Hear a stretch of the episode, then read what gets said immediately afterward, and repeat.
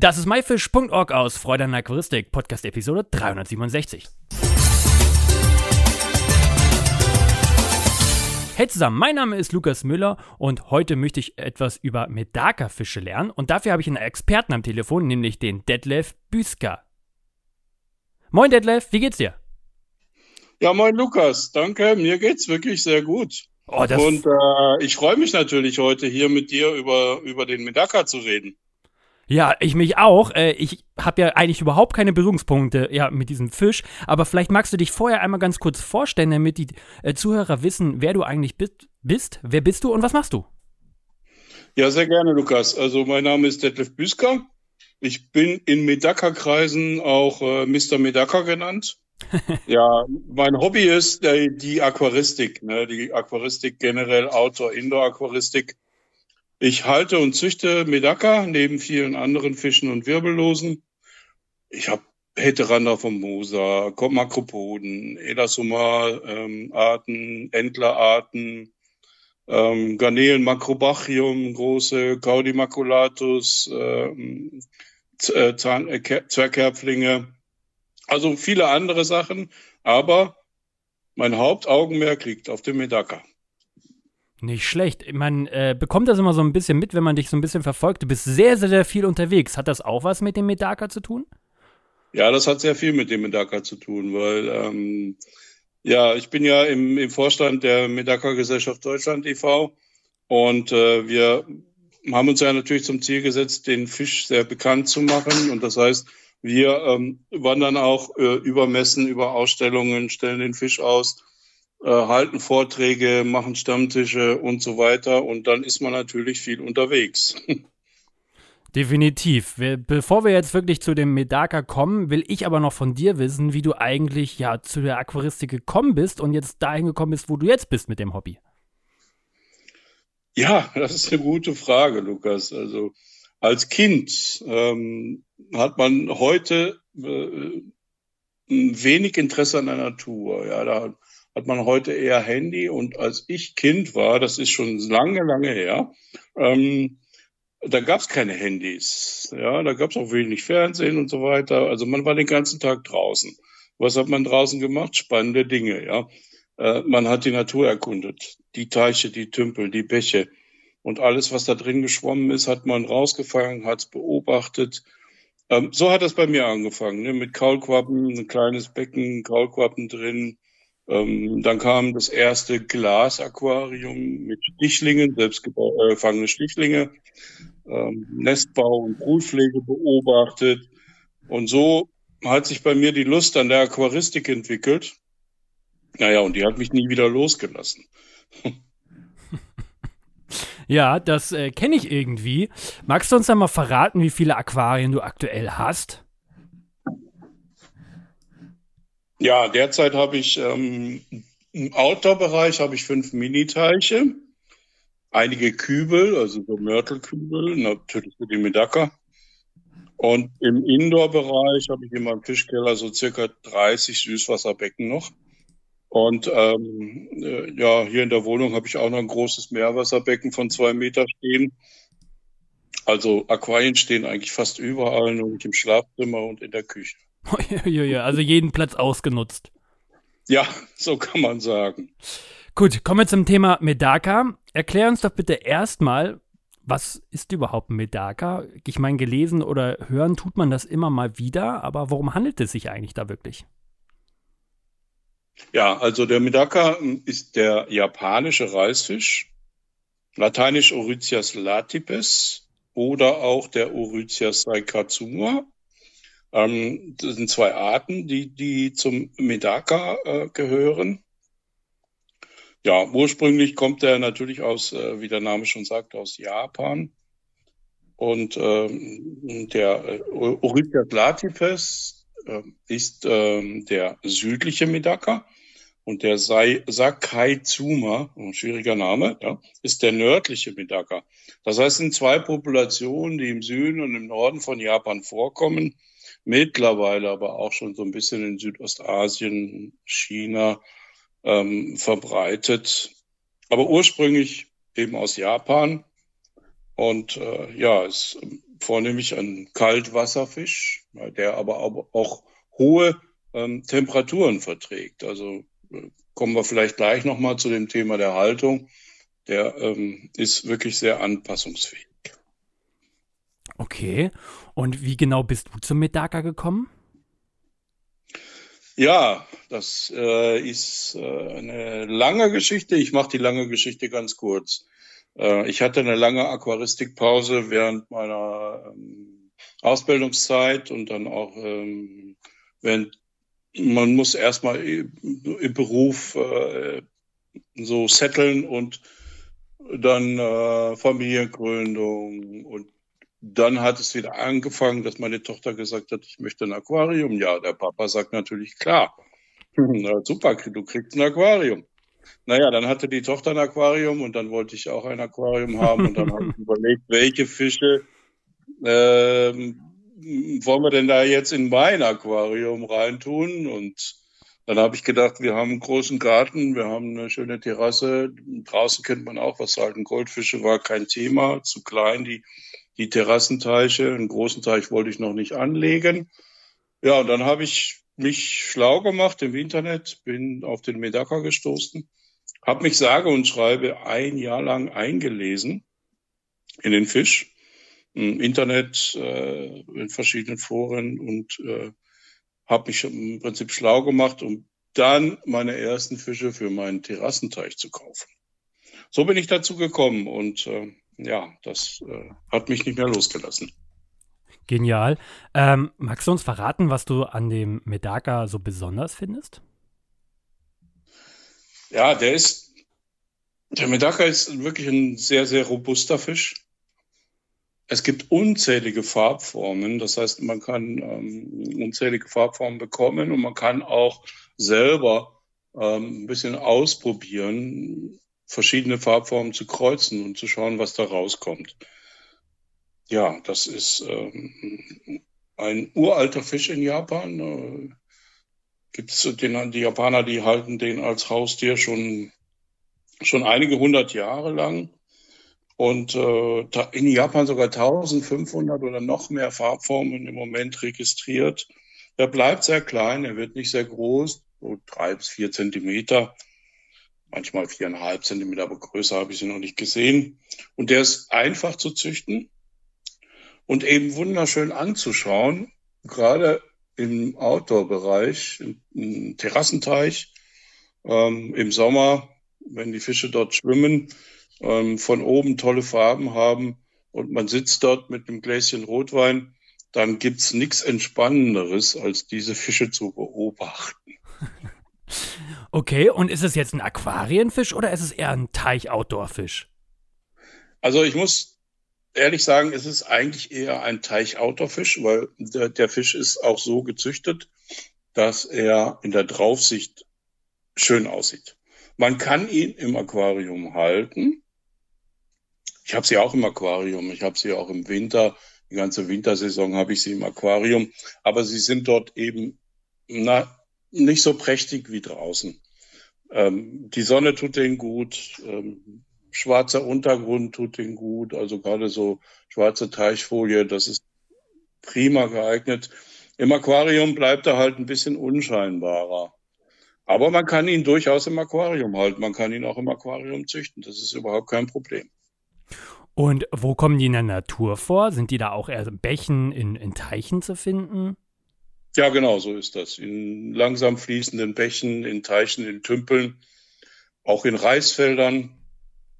Und äh, ja, er liebt eben die Sonne, deswegen, also im, im Winter zieht er sich eher zurück in, in Bäche, Teiche, Tümpel, äh, um zu überwintern. Im japanischen kurzen, relativ milden Winter funktioniert das gut und ähm, an so Bewässerungskanälen kommt er natürlich auch vor. Diese Bewässerungskanäle die bringen im Frühjahr das Wasser auf die Reisfelder, ne, wenn die Reispflanzen gepflanzt sind. Und dann werden die Fische aus den Bewässerungskanälen äh, mit dem Wasser auf die Reisfelder gespült. Und die Reisfelder haben natürlich so einen Wasserstand von ja, 20 Zentimeter maximal, eher weniger. Und da erwärmt sich das Wasser, die Sonne scheint drauf, das lieben die Fische. Zu fressen finden sie dort auch ganz viel. Bisschen Probleme machen natürlich jetzt die, äh, die moderne äh, Landwirtschaft auch in Japan mit den Düngungen und was da alles noch an modernen Sachen reinkommt, dass die Fische dort sich nicht mehr so wohlfühlen. Deswegen ist er in Japan, der Fisch, auch auf der Liste der bedrohten Tierarten. Okay. Und der Name Reisfisch kommt davon, dass sie wirklich auch in Reisfeldern zu finden sind? Ja, jetzt hab, ich habe lange gesucht nach dem Ursprung des Namens, aber wahrscheinlich kommt es aus der Tradition, dass sie dort in den Reisfeldern ähm, sehr häufig zu finden sind und man dort früher auch vor einigen hundert Jahren ähm, die Fische dort in den Reisfeldern abgefischt hat, um sie nach Hause zu bringen und zu Hause in kleinen Schalen, kleinen Keramikgefäßen, äh, Bottichen und so weiter als Haustiere zu halten, weil sie eben so einfach zu halten sind. Okay, jetzt wollen wir aber ein bisschen ja, mehr über die Haltung, wenn du es schon ansprichst, erfahren. Wie halte ich denn den Medaka-Fisch zu Hause? Also am allerbesten ist die Haltung im Sommer draußen in Miniteichen in Kübeln. Aquarium, wie ich schon gesagt habe, auch möglich, aber eben relativ unscheinbar teilweise die Fische dort drin. Also draußen werden die Farben durch die Sonne, werden die Farbzellen aktiviert, ähm, durch dunklen Untergrund werden die Farbzellen aktiviert. Das heißt, der Fisch sieht eigentlich draußen viel besser aus. Deswegen würde ich immer empfehlen, die Außenhaltung im Sommer und im Winter die Fische einfach reinholen ins Aquarium. Ähm, wenn möglich eine Winterpause gönnen. So Temperaturen um die acht Grad. Dann können die eine schöne Winterpause machen. Sie fressen nicht mehr. Äh, da kann man sie dann im Aquarium über den Winter bringen. Und im Sommer, im Frühjahr, wenn die Außen, die Sonne scheint und die Außentemperaturen wieder hochgehen, kann man sie langsam wieder raussetzen. Das funktioniert so ganz gut. Da werden die so circa drei Jahre alt, vermehren sich bombastisch gut. Ja. Und ansonsten braucht man gar nicht viel mm, betreiben, weil man braucht keine Technik, man braucht keine Filter, man braucht keine Sprudelsteine. Die fühlen sich einfach draußen im Bottich super wohl. Okay, jetzt musst du mir aber nochmal über, mit dieser Überwinterung ähm, ja ein paar Fragen beantworten. Wie ist das genau gemeint? Also wie machst du das, dass äh, du am Ende ein Aquarium hast bei dir zu Hause, was nur 8 Grad hat? Und äh, heißt, in dieser Überwinterung lässt du die Fische komplett in Ruhe. Kein Licht, einfach Dunkelheit, kein Futter. Ja, etwas Licht ist schon da. Also ich, ähm, ich, ich selber muss, muss gestehen, ich kann diese 8 Grad Celsius Winterruhe kann ich nicht äh, gewährleisten. Bei mir sind etwa 10 Grad ähm, Temperatur. Ähm, ich habe so einen Vorkeller, der ist mit einer, ähm, die Tür ist eigentlich offen, aber da ist so eine, ähm, ja, so, ein, so eine Plastikmodul davor und oben und unten ist offen. Dort friert es nicht, dort sind ja so um die 10 Grad in dem Keller. Ähm, 8 Grad wäre natürlich deutlich besser, weil dann stellen Sie auch das Fressen ein. Ähm, da, ja, da stellen Sie das Fressen dann ein bei 8 Grad ähm, und ein wenig Licht reicht völlig aus und ansonsten braucht man sich überhaupt nicht drum kümmern. Das, das ist äh, die, die Winterruhe bei mir. Mh, hm, ein Teil der Fische überwintert, wie gesagt, bei diesen 10 Grad. Meine ganz kleinen Fische, das heißt, die jetzt noch so ein Zentimeter, anderthalb Zentimeter groß sind, der letzte Nachwuchs in diesem Jahr, den habe ich in meinem Fischkeller und da haben wir so circa 18 Grad. Das heißt, die müssen jetzt auch erst noch mal ein bisschen heranwachsen. Wenn die nämlich jetzt schon in die Winterruhe gehen, dann wachsen die nicht mehr. Wenn es zu kalt ist, wachsen die nicht mehr. Und dann wachsen die auch im nächsten Frühjahr und im nächsten Sommer nicht mehr deutlich. Deswegen, kleine Fische hole ich in den Fischkeller. Die größeren Fische, die können bei niedriger Temperatur in meinem Zwischenkeller überwintern. Okay, du hast gesagt, die Zucht ist relativ leicht. Wie geht man denn da vor? Also wie kann man sich das Ganze vorstellen? Ja, das äh, ist eigentlich wirklich relativ einfach. Sobald draußen die Temperatur oder auch im Aquarium, im Aquarium ähm, sind die Verhältnisse etwas anders. Da muss man mit viel, ähm, äh, viel Licht arbeiten, lange Licht. äh, und Temperaturen so um die 20, 23, besser 24 Grad, dann fangen die Fische an zu leichen ähm, und, und, und sich zu vermehren. Draußen startet es meistens so im April, Mai, wenn die Sonne gut scheint und die Wassertemperatur hochgeht, äh, dann, ja, dann findet die Paarung in den Morgenstunden statt. Das Männchen umschlingt das Weibchen. Das Weibchen stößt die Eier aus an so einem Leichtfaden. Die werden befruchtet vom Männchen direkt am Weibchen. Und dann werden die Eier an, an feinfriedigen Pflanzen abgelegt oder auch an Laichmops. Also die Züchter selber setzen dann so Laichmops ein, wo sich die Eier dann alle ansammeln, wo die Weibchen die Eier alle ablegen. Und dann kann man diese Laichmops rausnehmen kann die Jungtiere schlüpfen lassen nach ein bis zwei Wochen und zieht die dann praktisch auf, bis sie groß sind. Ist überhaupt kein Thema. Ähm, die haben so ein circa ein bis zwei Wochen nach dem Schlupf noch ein Larvenstadium.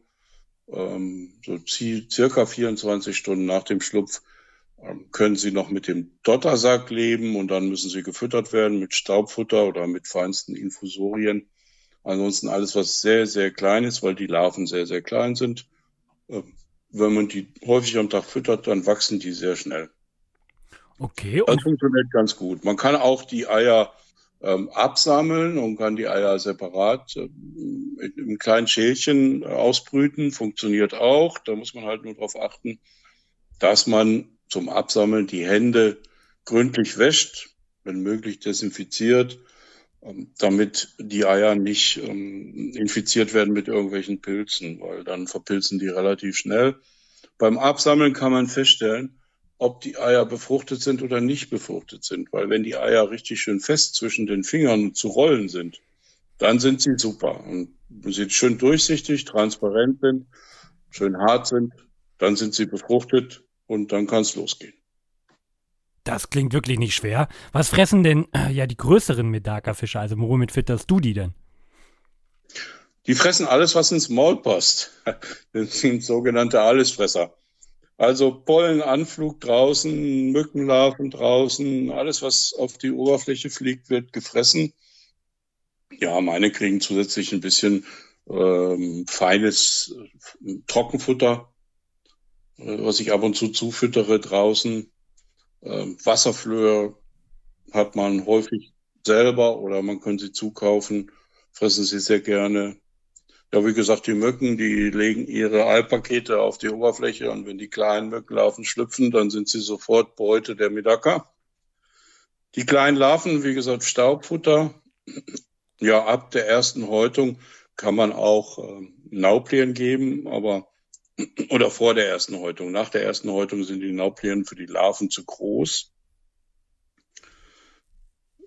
Infusorien, alles, was wirklich sehr, sehr klein ist, fressen die Larven. Und die Erwachsenen fressen alles, was denen vors Maul kommt. Es darf nur nicht zu groß sein. Also alles, was ins Maul passt, wird gefressen. Du bist ja wirklich jetzt so ein Spezialist, was Medaka ja angeht. Kommt das dadurch, dass du dich ein Jahr eingelesen hast oder einfach die jahrelange Erfahrung, die du jetzt mit den Fischen gesammelt hast? Ja, ich würde sagen, das ist so eine Kombination. Das eine Jahr einlesen, da lernt man sehr viel.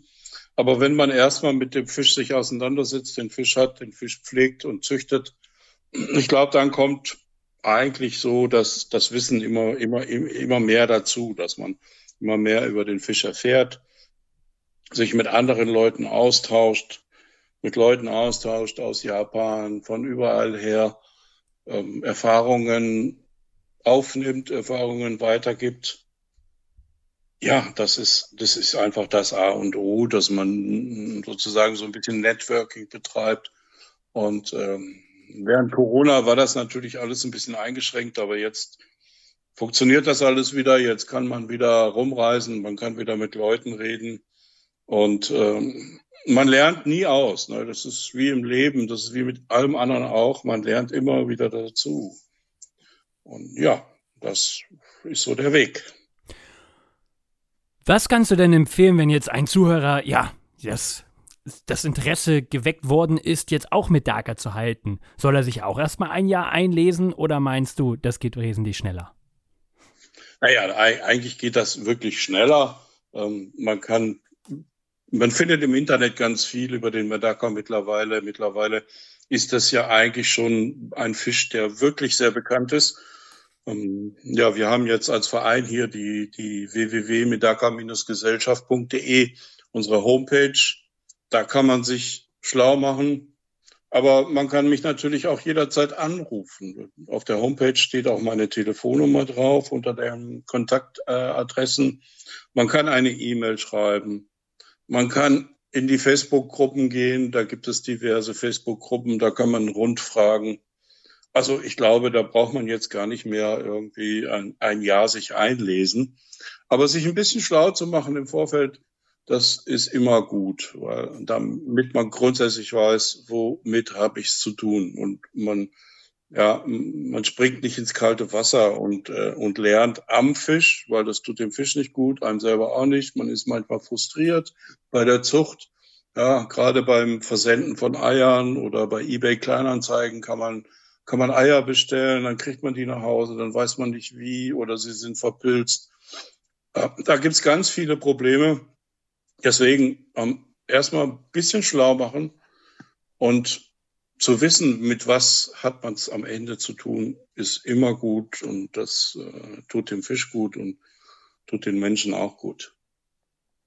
Was sagt denn deine Familie dazu, dass du jetzt in jeder Ecke ein Aquarium steht und du das Hobby so intensiv betreibst? Ja, meine, meine, meine Tochter hat mich ja wieder dazu gebracht. Ja, mittlerweile ähm, ist sie im pubertären Alter und äh, hat natürlich andere Interessen. Das heißt, die Becken habe ich dann auch übernommen oder das Becken ja auch übernommen.